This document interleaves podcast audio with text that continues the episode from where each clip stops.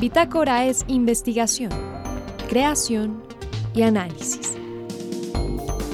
Aquí comienza Bitácora por Javeriana Estéreo.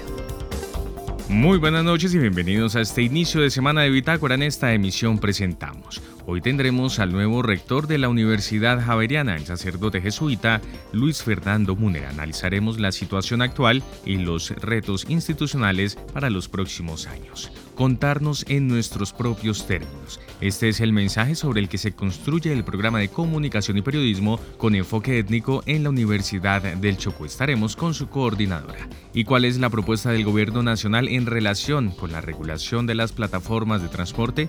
Una medida que podría afectar a usuarios y conductores. Y finalmente, la Biblioteca General de la Universidad Javeriana donó más de 800 libros a la Biblioteca Pública de Subachoque, una apuesta por llevar la cultura y la educación más allá de la institución. María Fernanda Gutiérrez, José Vicente Arismendi, Laura del Soldaza, Juliana Sánchez y quien les habla Juan Sebastián Ortiz, estaremos con ustedes durante esta hora de Bitácora. Bienvenidos. Hoy tuvimos eh, en el campus de la Javeriana miles de estudiantes de bachillerato, principalmente de Bogotá, porque toda esta semana estamos en Expo Javeriana y, todos ellos vienen un poco a dos cosas, a ver si les gustaría estudiar aquí y segundo, qué carrera estudiar en general en la vida, es una orientación profesional. Em, quería mm, poner esto como antecedente para la entrevista que tenemos en este momento en Bitácora con el nuevo rector de la Universidad Javeriana, padre Luis Fernando Munera. Buenas noches, bienvenido al programa. Buenas noches, muchas gracias por la invitación. Es un gusto estar aquí en nuestra emisora Javeriana reflexionando y conversando sobre la universidad y sobre la vida, por supuesto. Padre, mirando a estos muchachos hoy pensaba yo eh, ese momento tan significativo para un ser humano cuando pasa del colegio a la universidad, eso es eso lo marca uno, ¿no? Es un momento muy significativo porque uno ahí gana autonomía, responsabilidad, empieza a construir una red de amigos con los que va a seguir caminando, yo diría toda la vida y es un momento muy importante porque lo que la universidad ofrece y quiere ofrecer es una experiencia un poco distinta al colegio, que es una experiencia más contenida, pero es realmente una experiencia significativa. Creo que lo que nosotros podemos ofrecerle a estos jóvenes es una experiencia de vida, la experiencia universitaria, que debe ser formadora en muchos aspectos de la vida y sobre todo de ser para ellos una experiencia llena de sentido que los va a acompañar a lo largo de su vida. Así es. Ahora, hay un elemento simpático eh, que, eh, digamos, también marca una diferencia, es la relación con los padres de familia. Una cosa son los, y lo digo como padre de familia, uno cuando tiene hijos en el colegio tiene que ir allí a la universidad, digamos, la relación de la universidad con los padres de familia es distinta. Es muy distinta porque pues los padres de familia están un poco soltando a sus hijos también, dejándolos vivir esta nueva experiencia confían más en ellos y confían en nosotros que vamos a acoger a esos muchachos y acompañarlos en ese proceso, cada vez más de ellos, porque la formación es un tema personal, pero donde necesitan compañía y apoyo para crecer, explorar. Entonces, claro, la relación con los padres de familia es un poco diferente y yo creo que somos más pares de ellos porque estamos ellos y nosotros acompañando a sus hijos a descubrirse, a descubrir sus potencialidades, de algún modo abrirse al mundo. Así es. La Universidad Javeriana se me antoja que es como una especie de transatlántico grandísimo y usted mm, llega ahora a ser el capitán de este gran transatlántico, pero usted ya ha estado en otros puestos en este, en este transatlántico. Sí, señor, yo he estado en otros puestos, he estado en la Facultad de Ciencias Políticas y Relaciones Internacionales como decano, He apoyado la Facultad de Filosofía como profesor y director de carrera. He apoyado al vicerrector académico como su asesor. Y yo creo que lo que tiene de particular este transatlántico, además del tamaño, es la tripulación. Y entonces uno sí está invitado a ponerse delante, pero a ponerse delante con un grupo de gente maravillosa. Y por eso es que el transatlántico atraviesa las tormentas con, con tranquilidad y con serenidad y el transatlántico mira hacia adelante los horizontes y aunque haya nubarrones, sigue navegando. Y aunque haya mar picado. Y aunque haya mar picado. Ahora, este es un, este es un transatlántico que va a cumplir 400 años este año, ¿no?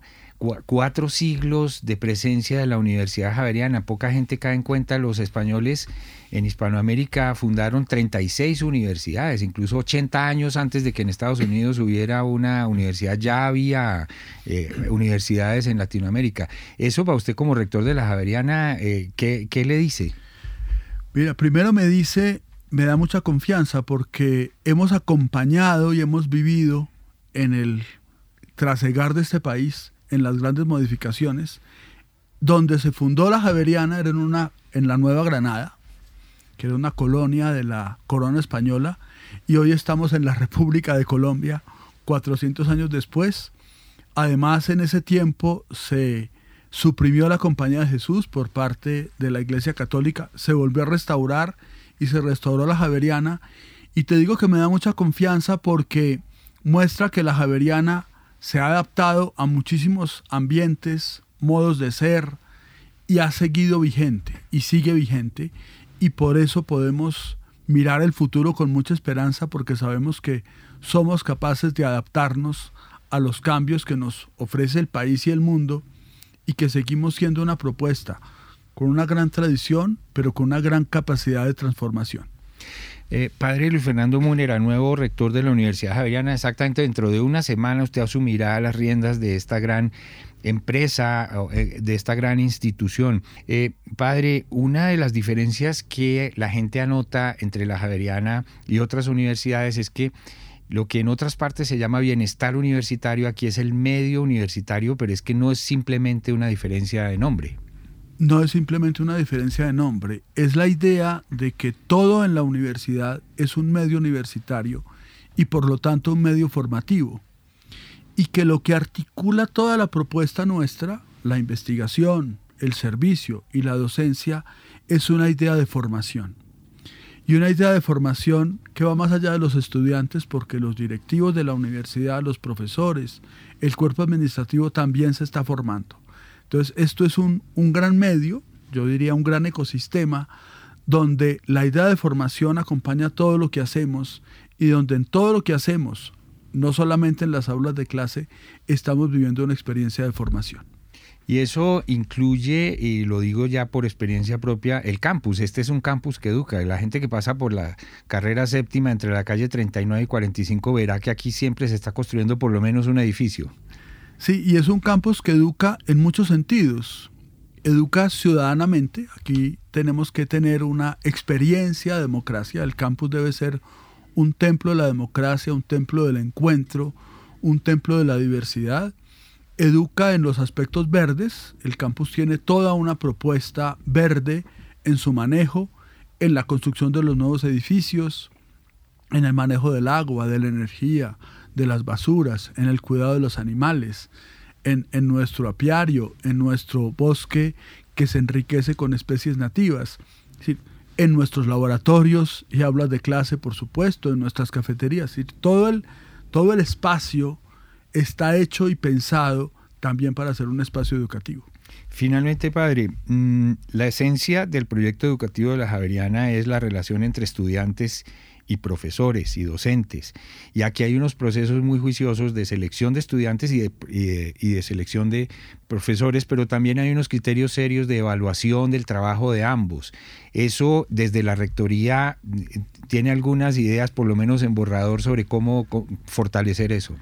Mira, lo, creo que lo más importante y lo que nuclea ese proyecto educativo es esa relación profesor-estudiante. Los profesores son la comunidad estable y la comunidad sabe a la universidad y en el contacto con los estudiantes crecen ellos, pero crecen por supuesto los estudiantes, esa es digamos la propuesta de valor que tiene la universidad.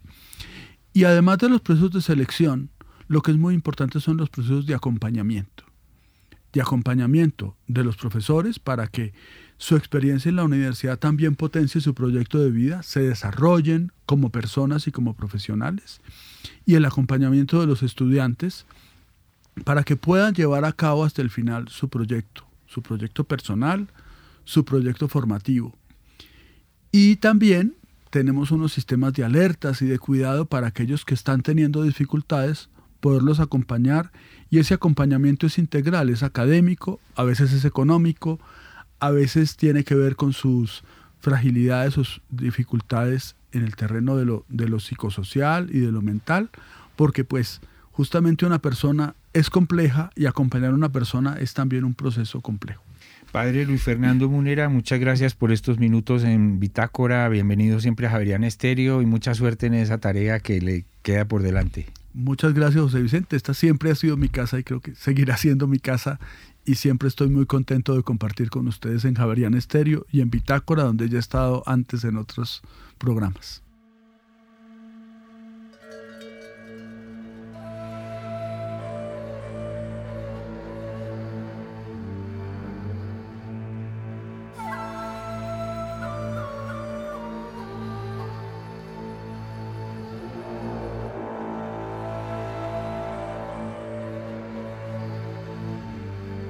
Y ahora en Bitácora, una muestra de la música sin fronteras de Javeriana Estéreo. País, Francia. Intérprete Hugh de Courson. Canción Barisocanda. Ya regresamos.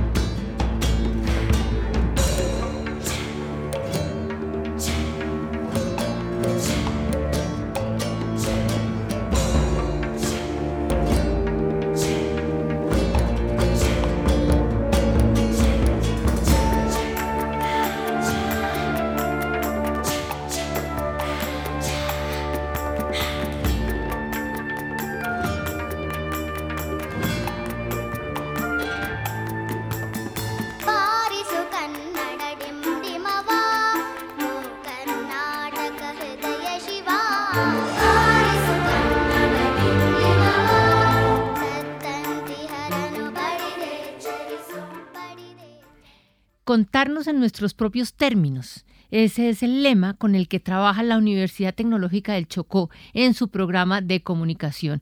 Eh, es un programa de comunicación social y periodismo y ten- tenemos esta noche con nosotros a su coordinadora, eh, la comunicadora Katy eh, Romaña. Katy, bienvenida a Bitácora, ¿cómo le va? Hola Mafe, muy buenas noches y un gusto saludarte y saludar a toda la audiencia. Estoy muy, muy bien, gracias y muy contenta de estar aquí con ustedes para contar un poco acerca de este programa académico que tiene unas particularidades en el marco del grueso de, programas de comunicación del país. Bueno, empecemos un poquito de la historia. Usted y yo nos conocimos haciendo la maestría en comunicación aquí en la Universidad Javeriana. Esa maestría en comunicación le dio a usted las herramientas. Usted ya venía desde, usted es, usted es chocuana, ¿cierto? Usted ya venía con la espinita. Así es, así es. Yo soy chocuana, yo terminé mi pregrado en la Universidad Católica de Pereira y cuando terminé, pues la idea es uno seguir fortaleciendo los conocimientos. Se me presentó la oportunidad de hacer la maestría en comunicación y fue de verdad una oportunidad muy grande porque se te abre mucho la mente y también te da la posibilidad de construir y de generar esos espacios para que otros también puedan participar. Es ahí donde empieza pues como todo. Eh, mi tema siempre ha sido la visibilización de la población afrocolombiana, eh, cómo los medios de comunicación se pueden concebir como un poder que permite la construcción del otro, pero que también permite el fortalecimiento de las distintas identidades, ¿sí? Entonces, pensando en ese medio como poder, siempre me ha gustado eh, trabajar ponderando la posición de la población afro que históricamente ha sido estereotipada, ha sido construida a partir de prejuicios, pero que muchas veces se aísla de lo que es la población. En ese orden de ideas, entonces, termino yo esa maestría en, comunicación de la Universidad Javeriana y se me presenta la oportunidad de ir a hacer mi doctorado. Me voy a eh, España con una beca de la Fundación Carolina y comienzo mis estudios de antropología y comunicación. Y es ahí donde yo empiezo a pensar el poder tan grande que tiene el medio de comunicación visto como un instrumento, pero también a partir de todo esta, eh, este apoyo de, de, otras disciplinas como la sociología, la antropología, eh, la psicología, que tienen una incidencia sustancial en la forma como se construye al otro, en la forma como la otredad es visible. Entonces, se me pasó por la mente entonces trabajar un tema, eh, MAFE, sobre la representación del afrocolombiano inmerso en conflicto armado a través de la prensa. Es de esa manera como abordé varios medios de comunicación eh, a nivel nacional, el tiempo, el espectador y a nivel eh, regional, el colombiano. Y esto me permitió a mí evidenciar que existe un tratamiento diferencial cuando las noticias, cuando los temas tienen que ver con las poblaciones afrocolombianas. Entonces, bajo ese criterio llego yo a, a, a Chocó nuevamente, porque la idea es cuando uno sale no ser un cerebro fugado, sino llegar a aportar al territorio. ¿Qué se puede crear? ¿Qué cambios se pueden gestar para que las condiciones sociales e históricas que han acompañado la situación del departamento cambien? En ese orden de ideas, entonces yo llego con esa visión de generar un aporte y digo, bueno, los medios de comunicación son un poder y nosotros tenemos que generar las condiciones y darle las herramientas a nuestros chicos para que puedan de alguna forma narrarse, claro. para que podamos contarnos en nuestros propios términos, desde nuestra propia cosmovisión, es decir, la forma como nosotros vemos y entendemos el mundo. Y es ahí donde arranca este proceso.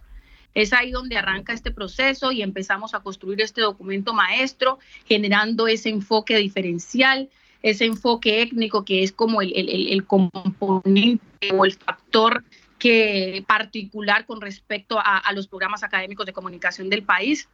Y es ahí donde se concibe que es una herramienta para visibilizarnos, para mostrarnos, pero no desde los estereotipos construidos socialmente, sino desde nuestra propia visión. Sí, te escucho, más. Cuénteme el programa en la Universidad Tecnológica del Chocó de comunicación. ¿En qué se diferencia del programa que usted hizo eh, de, de, de, eh, de pregrado? Su programa en la me dijo que en la universidad, en Pereira me dijo. Sí, sí, yo terminé en la Universidad Católica, la de, Pereira, de, Pereira, y efectivamente hay una diferencia sustancial en el marco de los contenidos porque es darle herramienta a los chicos para que puedan contar la gastronomía, puedan contar la cultura, puedan contar la trietnia, es decir, aprovechando toda esa diversidad étnica que existe en el territorio, cómo se visibiliza, pero también cómo se construyen unos contenidos que reviertan esos estereotipos que históricamente se han naturalizado y se han apropiado en el contexto nacional. Es decir, el, la herramienta fundamental de los medios de comunicación nos permite a nosotros transformar esos discursos y ese es el factor diferencial tener en cuenta toda esa diversidad étnica existente, la población afro que habita en el territorio, la población indígena y la población mestiza, que lo hacen único, que lo hacen particular, que lo hacen diferente, pero que además nos da la posibilidad de utilizar estas herramientas para narrar y revertir toda esa, esa mirada un poco sesgada, estereotipada acerca del territorio y de nuestra población. Entonces, el factor diferencial es esa diversidad étnica existente. Cómo nosotros a partir de las asignaturas podemos fortalecer esa, esa noción de comunidad, esa noción de cultura, que es el factor sustancial del territorio, esas prácticas propias que identifican a la población y que poco o nada eh, son visibles en el, en el escenario social. Bien sabes tú, hacer un ejercicio, por decirlo ahora, mirar noticias del departamento del Chocó en el celular, automáticamente van a estar una serie de noticias de orden eh, negativo. Sí. Si hacemos ejercicio, siempre sí. van a haber noticias de desnutrición, de corrupción, de, de pobreza, pero bueno, ese es un escenario importante que hay que visibilizar, pero también hay otras dinámicas que se están gestando en el territorio y que son lideradas por los propios actores y que consideramos nosotros es importante hacerlas visibles, pero eso no le importa a la parte mediática en el marco de la dinámica capitalista y de la globalización, no, le interesan esos, esos escenarios de pobreza extrema, de corrupción y ese discurso es el que se, se afianza cotidianamente. Entonces, eh, ¿qué, qué, qué, ¿qué herramienta o qué posibilidad tan grande la que tiene la población que hoy está asumiendo ese reto de formarse como comunicadores sociales y periodistas del departamento del Chocó, es darles esas herramientas para contar las realidades para contar los hechos, para contarse en el marco de esa forma de ver y entender la realidad social desde una perspectiva distinta. Es decir, esas urdimbres de construcción de sentido, eso que se gesta en la trama invisible de la vida social que a nadie le importa, pero que forma parte de un todo de la vida misma de la población. Eso es lo que hay que hacer visible. Y eso nos va a ayudar también a generar esas transformaciones que se requieren en el territorio. Sí. Pero eso que eso que usted me está diciendo es muy importante, pero no limita el programa a eh, a, los chocuanos. Es decir, eh, si, es tan arraigado que necesita uno ser chocuano para poder eh, eh, ingresar al programa y tomarlo, porque si no se cuelga, es decir, de entrada, si no está en la cultura, inmerso en la cultura, es probable que, que, empiece a, a tomar el programa y le toque retirarse porque no la conoce. No, no, no, no necesariamente. Ahí hay unas, unas líneas generales, ¿sí? Hay unas líneas que son transversales y que pues cumplen, eh, eh, que forman parte de la, de la estructura o de la malla curricular que deben ser unas categorías sustanciales para la construcción o la formación de un comunicador social y periodista, pero en el marco de esas líneas transversales y que son fijas en la malla curricular o en el currículo, existen estas flexibilidades que se enfocan precisamente en esa mirada propia del territorio. Es decir, el comunicador del departamento del Chocó es un comunicador que va a tener una competencia de orden étnico, cuando un comunicador que se va a formar no solamente para el Chocó, sino para Colombia y para el mundo. O sea, cuando él tenga la posibilidad de estar en un medio de comunicación, tiene que tratar, si va a sacar noticias con respecto a la población afro, tiene una sensibilidad distinta, ¿sí? Va a tener, va a darle un tratamiento distinto por el conocimiento que tiene con respecto a cómo es la población afrocolombiana. No lo va a tratar como un otro y como un nosotros, sino que vamos a tratar de generar un discurso más intercultural, en donde todos los actores puedan eh, de alguna forma respetarse y tolerarse de acuerdo a sus diferencias aludiendo un poco a lo que es nuestra constitución política que dice que somos una nación pluriétnica multicultural pero entonces bajo ese discurso entonces tenemos que nosotros generar esos, esos, esos espacios y empezar a construir esos discursos que narren al otro, no desde esa otredad como algo que está allá, sino como algo que forma parte de un todo y que se deben establecer unas diferencias de la mirada intercultural. Eh, ¿Qué pasa si llega un eh, eh, extranjero al programa? Eh, bajo la lógica que tiene el programa, seguramente eh, le sacará el mayor provecho porque es una persona que va a entrar a conocer unas dinámicas sociales completamente distintas que no son visibles en un escenario social. Seguramente cuando lea eh, la presentación del programa, mire el plan de estudios, va a decir, bueno, este programa académico obedece a un contexto propio, pero no lo limita a usted a, generar otros espacios, pero sí le va a generar un factor diferencial y es cómo yo abordo las temáticas que tienen que ver con la población afro e indígena en un país multicultural como Colombia o en un contexto como Latinoamérica. ¿Cómo abordar esas noticias? Es una, eh, usted tiene una, una situación de etnoeducación muy típica. ¿La puede compartir con otras regiones del país? No, obviamente no con la costumbre chocuana, pero sí con el principio básico del programa, porque fíjese que usted está fortaleciendo la cultura, usted está fortaleciendo el ser de una región. Usted puede poner ese mismo programa en, no sé, en, Putumayo y puede lograr algo parecido teniendo en cuenta que la cultura en la que va a fortalecer es la del Putumayo. Puede funcionar, claro que sí. Esos rasgos propios del territorio, yo creería que sí. Porque, por ejemplo, el programa de comunicación social y periodismo es el único programa con ese enfoque en todo el sí, Pacífico. Exacto, por eso es que se lo digo. Es que además una cosa que es muy importante es la, la, el fortalecimiento de la etnoeducación, porque mucha gente habla de la etnoeducación, pero nadie entiende claramente qué es lo que quieren. Pero usted tiene claro ese, eh, el, el, concepto. Entonces, interesante pues pensar que eso puede ser un programa que en otras partes del país también tenga, pues, que eh, sea pudiese funcionar, sí, porque bueno, es eso, bajo esa lógica que funciona la educación, que la educación es esa educación para nosotros, es decir, cómo nosotros fortalecemos esas prácticas culturales propias de nuestras comunidades.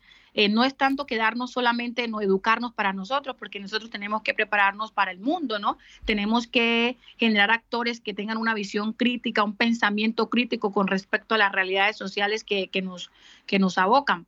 Pero eh, cuando nosotros hablamos de un ejercicio más de, de, una cátedra, yo creo que tendría que transversalizar el currículo a nivel nacional y es esa cátedra cómo se tratan las noticias o los discursos cuando los actores involucrados son comunidades étnicas, uh -huh. es decir, las poblaciones afrocolombianas y las poblaciones indígenas, para no llegar a la satanización, para no llegar al folclorismo, para no llegar a la exotización. Uh -huh. ¿sí? Eso genera un trabajo y eso se requiere en el contexto nacional, porque muchas veces las noticias o los discursos que se construyen sobre la otredad son discursos cargados de estereotipos y muchos estereotipos de orden negativo. ¿Cómo podemos atacar eso? A través de estas dinámicas educativas, este tipo de programas que van a ir, van a ir irrumpiendo y generando unas dinámicas de educación con respecto a cómo abordar este tipo de temáticas que muchas veces en los medios, en los, en los escenarios académicos, sociales, políticos y culturales se hacen, pero no de una manera consciente. Mira, se ha naturalizado tanto que se normaliza, ¿sí? Y no se es consciente muchas veces de, de, de, ese discurso que, que genera de alguna forma una condición de menosprecio muchas veces hacia este tipo de poblaciones y que no los define. ¿Sí? Pero que al naturalizarlas, como lo decía Stuart Hall en sus planteamientos, que hay unos estereotipos que se naturalizan y al naturalizarse se consideran como verdaderos, pero eso no quiere decir que sean verdaderos. Uh -huh. Es ahí donde aparece este discurso, cambiar esas narrativas, revertir esos estereotipos y empezar a mostrar lo que realmente eh, forma parte de la visión de, de, los grupos que han sido considerados como otros. Entonces, ese es un reto grande, grande. y estamos es, bajo esa lógica. El periodista que se forme de manera pues concreta, haciendo alusión al programa académico de comunicación que hoy eh, está funcionando en la Universidad Tecnológica del Chocó, el comunicador social que se forme tendrá esa característica, tendrá ese factor diferencial que seguramente tendrá una incidencia en el medio, bien sea local, nacional, o internacional en el que trabaje para darle una visión distinta a, los actores étnicos que se involucren en los escenarios eh, mediáticos. Katy, me he enterado que tienen allá en la universidad un evento de comunicación, cultura e identidad. Eh, cuénteme eh, un poquito de qué se trata. Así es, MAFE. Nosotros, en el marco de la Asociación Colombiana de Investigadores en Comunicación, se está organizando un evento que va a ser el séptimo encuentro de investigadores de comunicación, que va a estar liderado por la Universidad Tecnológica del Chocó y el programa de comunicación social y periodismo. Tendremos eh, la visita de actores de gran relevancia a nivel nacional e internacional y es un espacio de diálogo y de construcción de conocimiento que nos va a permitir a nosotros eh, visibilizar todos esos espacios y esas acciones comunicativas que se están desarrollando en el territorio, enmarcando eh, la visión cultural, la visión de identidad y la visión de territorio en nuestra población. Así que eh, es una invitación también muy especial, está estipulado para el mes de septiembre de este año en curso y va a ser un acto de gran relevancia en el campo de la comunicación para nuestro eh, país y para nuestro territorio. Katy Romaña, comunicadora, coordinadora del programa de Comunicación Social y Periodismo de la Universidad Tecnológica del Chocó. Usted lo que tiene es muchas ganas de trabajar, cosa que me parece muy interesante. Me encanta la importancia o la, la, sí, la, la visión con la que usted está manejando la etnoeducación y la cultura. No es estar generando pobreza, ni mucho menos, es estar generando riqueza a partir de la cultura chocuana y la cultura afro. Le agradezco mucho este rato que me dio a, le dio a Bitácora y aquí siempre bienvenida con sus logros. Me dice que tiene 130 estudiantes actualmente, va en cuarto semestre el programa. Sí, el programa está en cuarto semestre. Eh, estamos pues creciendo. Ahora comenzamos otra corte en marzo claro. 6 exactamente. Y, y, ya eh, tenemos 50 estudiantes más. Entonces ya el tema va, ha ido creciendo. Eh, claro, con esa, con esa fuerza suya yo creo que empuja cualquier tipo de programa fácilmente. Muchas, muchas gracias claro. y siempre bienvenida por acá por Javerian Estéreo. Muchas gracias, Mafe, y un abrazo especial a toda esa audiencia. En Javeriana Estéreo, el trino del día.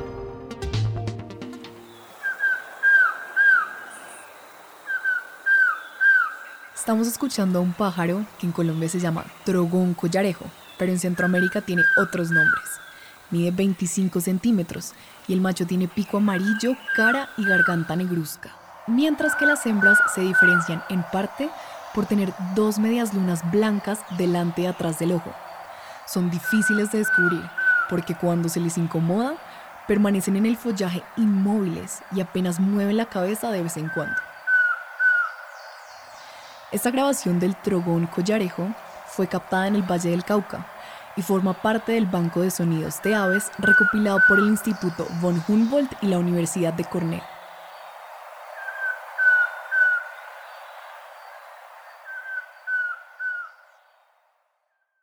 Causó revuelo hace algunas semanas, a finales de enero, eh, un proyecto de ley que, mm, digamos, em, pretendía que cualquier persona que pidiera un Uber o alguno de estos vehículos por una plataforma similar eh, podía ser sancionada hasta por 10 millones de pesos y además a los conductores que prestaran ese servicio, para ellos también había unas sanciones muy fuertes. Vamos a hablar sobre ese tema con el profesor Darío Hidalgo de la Universidad Javeriana. Profesor Hidalgo, buenas noches, bienvenido a Bitácora. Eh, José Vicente, muchas gracias. Eh, sí, el tema, el tema es complicado, pero eh, hace parte de un proyecto que es importantísimo. No es solo este tema de las plataformas, es el ajuste del régimen sancionatorio para todas las conductas que van en contra de las normas viales. Y una de ellas hoy, por hoy, es el tema de uso de plataformas porque aún no han sido legalizadas y causó revuelo porque no solo era castigo a quien presta el servicio, sino también a quien, quien lo usa y aparece en el borrador que, preparado por la Superintendencia de Transporte que un castigo de 10 millones a quien pidiera y tres meses de, de dejar el vehículo en patios para quien lo ofreciera. Es decir, era una prohibición eh, muy fuerte, pues ya la prohibición existe porque no están legalizadas las plataformas, eh, sigue siendo un transporte informal y pues parecía escrito desde el gremio de los taxis. Eh, profesor Hidalgo, pero eso se frenó. Sí, efectivamente, eh, las reacciones en medios de comunicación, en redes sociales, incluso unas protestas que tuvieron algunos prestadores de servicio, eh, generaron que el ministerio, en palabras del señor ministro Guillermo Reyes, indicara que iban a revisar el tema, que iban a hablar con todos, que iban a hablar con los prestadores de servicios de plataformas que siguen siendo ilegales porque aún no se han autorizado, con el gremio de los taxis y, después iban a presentar pues los ajustes al proyecto de ley y no fue presentado el proyecto de ley en estas eh, sesiones extraordinarias que, que, comenzaron la semana pasada. Eh, ¿Qué podemos esperar? Pues que básicamente el tema sigue en debate. Eh, tuvimos un avance en tratar de formar las eh, plataformas como plataformas legales para la prestación del servicio, pero en el momento en que se iba a debatir, en el Congreso, en la legislatura pasada, un gran paro de taxistas y hasta ahí llegó ese. Es muy difícil. ¿Por qué? Porque hay unos derechos adquiridos de alguna manera por quienes prestan el servicio a través de los cupos que pagan los los taxistas y ven amenazado ese tema. Y las plataformas comenzaron como un servicio ilegal, como un servicio que no tiene una reglamentación. Nos toca ponernos a discutir y ver cómo lo hacemos. No podemos manejar las plataformas con la reglamentación de taxis porque es una reglamentación de los años 80 y no podemos eh, prohibir una realidad que está ahí. ¿Por qué existen las plataformas? Porque hay personas que necesitan ese servicio y hay oferentes que están listos para prestar ese servicio. Hay que pensar primero en el usuario que en los que prestan el servicio de plataformas o en los taxistas. Así es. Yo sé poco del tema, pero creo que usted dijo una palabra que em, ayuda a entender el asunto, cupos. Eh, para uno... Mm, eh, poner en funcionamiento un taxi, tiene que pagar un cupo. ¿Eso cómo funciona? ¿Eso se le paga a quién? Eh, bueno, el cupo original es gratuito. Lo otorga el Estado, en este caso la Secretaría de Movilidad, que es la autoridad en Bogotá o las diferentes secretarías en otras partes del país, lo otorgan, lo otorgan a título gratuito a las empresas de transporte, porque en Colombia el servicio público de transporte solo lo pueden prestar empresas, no lo pueden prestar individuos. Estas empresas los comercializan, los comercializan a los, a los propietarios de taxi. Quiere decir que cobran por eso. Sí, y lo reciben a título gratuito. Y es realmente el corazón del debate, porque un cupo, como están limitados, como es un, un número limitado de cupos, en Bogotá son 55 mil, esos cupos adquieren un valor en el mercado y ese valor en el mercado es tan alto que vale más que el mismo vehículo. Entonces, pues quien ha pagado por eso por supuesto, ve amenazado su inversión y protesta. Pero hay que ser también claros, a pesar de que ser transporte legal los taxis, estar autorizados, estar en, eh, de acuerdo con ciertas normas, pagar seguros y cumplir con ciertas condiciones de los vehículos, prestan el servicio también de una manera muy informal.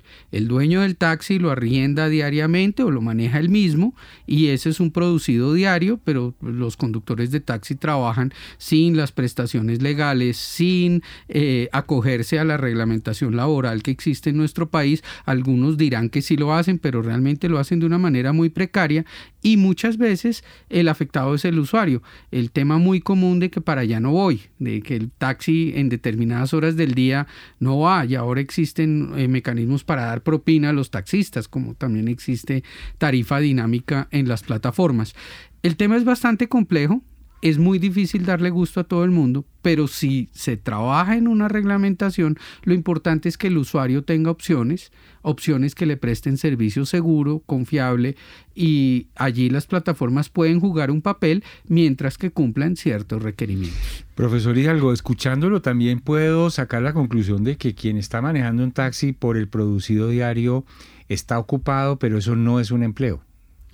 Así es. El, el, el, tema de, de, del taxi es una ocupación, una ocupación... Ahí no hay contrato de trabajo, no hay prestaciones, no hay nada. Algunos sí? alegan que sí, pero la verdad el mecanismo más común de prestación de esto es un arrendamiento diario. El propietario del vehículo se lo arrienda al conductor, le pide un valor de arrendamiento que es el producido diario y el, el conductor pues está en una jornada que puede ser de 10, 12 horas que va muy, muy por encima de lo que la ley permite en nuestro país, eh, y le paga al dueño del vehículo el producido diario, que es un arrendamiento fijo, que cubre el costo del vehículo y este cupo para el, para el propietario y eh, lleva plata para su hogar.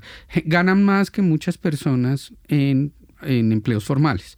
Eh, esa manera de trabajar informal puede generar recursos que van por encima de lo que una persona puede trabajar. Entonces, una ocupación que no es tan mala en, como ocupación, es mala es en las condiciones laborales. Y no todos son juiciosos de hacer aporte a pensión y a, a aporte a salud por si les pasa algo. Exactamente, no, no necesariamente lo hacen y es de una vigilancia muy difícil. Si bien el Ministerio de Trabajo puede entrar a vigilar estos temas, ha sido siempre un tema de vigilancia muy muy difícil. Existen en las planillas de pago las opciones para servicio público de transporte, pero no todos cumplen con esto porque pues la vigilancia es muy difícil y prefieren tener la plata en el bolsillo que están haciendo aportes a una pensión futura, a un, a un servicio de salud eh, que, que, todo el resto de trabajadores están obligados a tener. Eh, como es un tema complejo, José Vicente, es un tema que, que, sea, que un, va a seguir en debate. Es un sector que está entre la ilegalidad y la informalidad ilegales los que los de las plataformas y, e informales lo, la mayoría de los que manejan un taxi por, por cupo diario o qué sí así es. Eh, eh, es un tema que está entre la como bien lo dice usted entre la ilegalidad y la informalidad.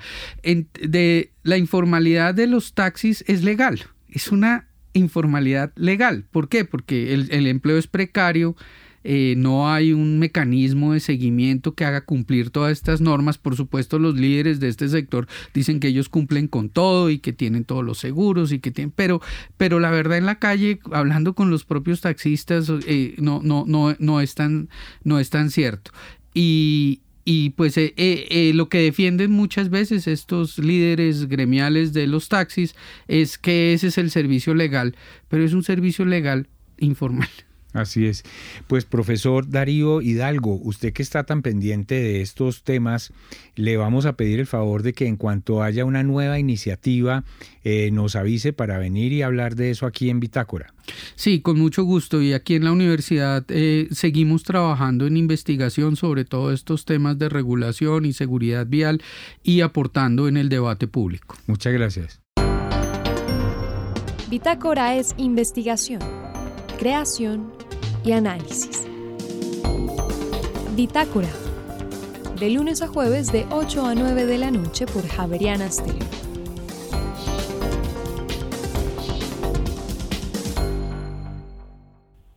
Recientemente se llevó a cabo acá en la Universidad Javeriana una campaña eh, que tiene que ver con lo social, con lo educativo, con eh, la construcción de país en últimas a partir de la lectura. Pues se trata de una donación de más de 850 libros por parte de la Biblioteca General de la Universidad Javeriana y de la Universidad Javeriana como tal a la Biblioteca Pública de Subachoque.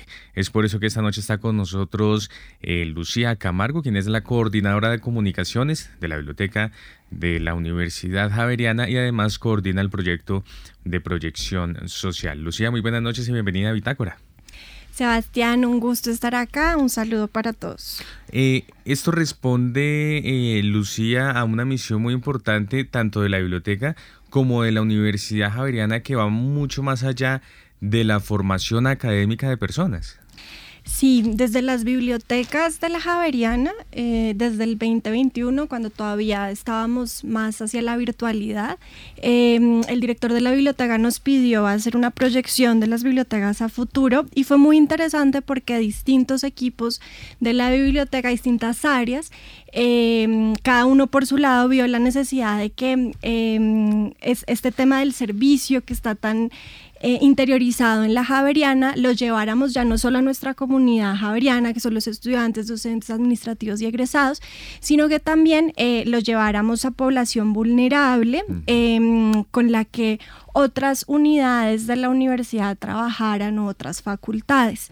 Entonces, a partir de allí comenzamos a, pensar un proyecto de proyección social eh, ver cómo podríamos nosotros, to todas esas eh, aprendizajes que hemos tenido, todo lo que hacemos eh, en nuestro quehacer como bibliotecas, cómo lo podíamos eh, transmitir a otras bibliotecas en el país, ya fueran públicas, comunitarias, eh, escolares.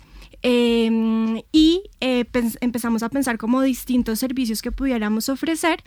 Eh, y eso que tú dices de la Biblioteca Pública de Subachoque es el piloto de ese proyecto. eh, en el que bus- buscamos como eh, ofrecer estos servicios a otras bibliotecas y con este piloto lo que vamos a hacer es em, ofrecerles nuestros servicios de acuerdo a lo que necesiten otras bibliotecas del país y posteriormente em, ya no solo ofrecerlo a la Biblioteca Pública de Subachoque, sino también a otras, otras bibliotecas. El origen de estos libros, porque fue una campaña muy interesante que ustedes hicieron finalizando el año anterior y que dio muy buenos eh, resultados. ¿Cuál es el origen de estos libros? Pues imagínate que eh, eh, visitamos la Biblioteca Pública de Subachoque, vimos cuáles eran las necesidades de ellos y ellos tienen eh, un público infantil muy claro, no solamente en el pueblo, sino en las veredas, y vimos la necesidad de ayudarles a complementar su colección infantil. Eh, nosotros como bibliotecas de la Javeriana sí tenemos una colección infantil, pero no es, digamos, nuestro fuerte. Entonces veíamos que eh, para poderles ayudar a la Biblioteca Pública Su- Subachoque necesitábamos la solidaridad de los javerianos. Entonces fue muy bonito porque eh, hicimos una campaña proponiéndoles que nos donaran libros que tuvieran en sus casas en buen estado, infantiles, o que los compraran en la tienda javeriana. Y eh, la respuesta fue maravillosa porque recibimos más de 900 libros de muy buena calidad, eh, muy enfocados en el público infantil, eh, también libros de literatura general. eh, y esos libros los, los recibimos nosotros, los revisamos, revisamos su pertinencia y también las funcionarias de la Biblioteca Pública de Subachoque los revisaron eh, para finalmente tener 850 libros que realmente respondieran a las necesidades de ellos y esos fueron los que entregamos el sábado pasado. Pero es que adicionalmente eh, esto va acompañado nos- también de eh, espacios de capacitación, de formación, de un fortalecimiento también de lo que rodea las dinámicas eh, de lectura y eso también está a cargo de la biblioteca de la universidad. Sí, además de donarles los libros, como te digo, ayudar a desarrollar esa colección, a complementar esa colección, eh, vamos a, eh, capacitar a las funcionarias de la biblioteca en catalogación y en lo que se llama en general desarrollo de colecciones, en cómo hacer descarte de lo que ya no funciona, en cómo eh, catalogar lo que, lo que tienen, cómo sacarle provecho a lo que tienen y cómo mm, estar eh, desarrollando esas colecciones de la mejor manera. Entonces, acá nuestros expertos bibliotecólogos de la Biblioteca de la Javeriana van a capacitar a las funcionarias de la Biblioteca de Subachoque. Muy bien, pues una de ellas es Yuri Arevalo, quien es la coordinadora de la Biblioteca Pública de Subachoque. Yuri, muy buenas noches y bienvenida a esta misión de Bitácora. Muchas Sebastián. Muy bien, Yuri, ¿cómo llega la Universidad Javeriana allí, a esta biblioteca pública? Eh, pues tenemos entendido que un familiar de la persona que donó el predio acá en Subachoque para la construcción de la biblioteca, como el eslabón posible la articulación con la Universidad Javeriana. Muy bien, ese trabajo que ustedes adelantan allí desde la biblioteca pública eh, se ve fortalecido, digamos, por un componente eh, material de libros que aportan y enriquecen esta biblioteca, pero también de espacios eh, de formación. ¿Cómo les llega a ustedes esta, esta donación y estos espacios? Es muy, muy enriquecedor porque pues nuestro público fuerte es el infantil. Ellos eh, realizamos todos los días actividades, tanto en extensión bibliotecaria como presencial en la biblioteca. Entonces, necesitaban mucha renovación cuanto a material bibliográfico para ellos. Y ellos están fascinados conocer la colección que llegó. Muy bien, también está con nosotros Diana González, quien es la promotora de lectura de esta biblioteca, de la Biblioteca Pública de Subachoque. Diana, muy buenas noches, en bienvenida a Bitácora. ¿Y cuál es es la importancia, cuál es la incidencia que tiene y el impacto que tiene esta biblioteca pública en el desarrollo de la comunidad? ¿Qué han visto ustedes? Buenas noches, Sebastián. Muchas gracias. La biblioteca es muy beneficiosa recibir estas colecciones. Pues nosotros también trabajamos con adultos mayor, con jóvenes en, condición de discapacidad, con los niños acá en nuestra biblioteca. Y no solamente en nuestra biblioteca. Nosotros realizamos eh, bibliotecaria, donde nosotros llevamos una maleta viajera, libros a las veredas, seis veredas que están en nuestro municipio, pues, para que los niños que no puedan venir a la biblioteca, que no la puedan visitar, hable la biblioteca a ellos. Que la biblioteca no solamente es un espacio que está ubicado en Subachoque, sino que la biblioteca también se puede vivir en, las escuelitas rurales. Muy bien, Lucía, eh, retomando un poco esta esencia de la biblioteca, ¿cómo proyectan ustedes esta proyección social de, de, de, de la biblioteca eh, en cuanto a tiempo? ¿qué, ¿Cómo lo sueñan y cómo lo ven ustedes? Bueno, como te comentaba, eh, es este, este ejercicio con la Biblioteca Pública de Soachoque, la idea es que sea el piloto y es el que nos está enseñando como, como los procesos y cómo podemos em, brindar estos servicios a, a otras bibliotecas. Y nuestra idea es poder em, continuar con otras, con otras em, bibliotecas que, o sea, que ya estén creadas o que se vayan a crear. Eso también es como o creación o fortalecimiento de bibliotecas.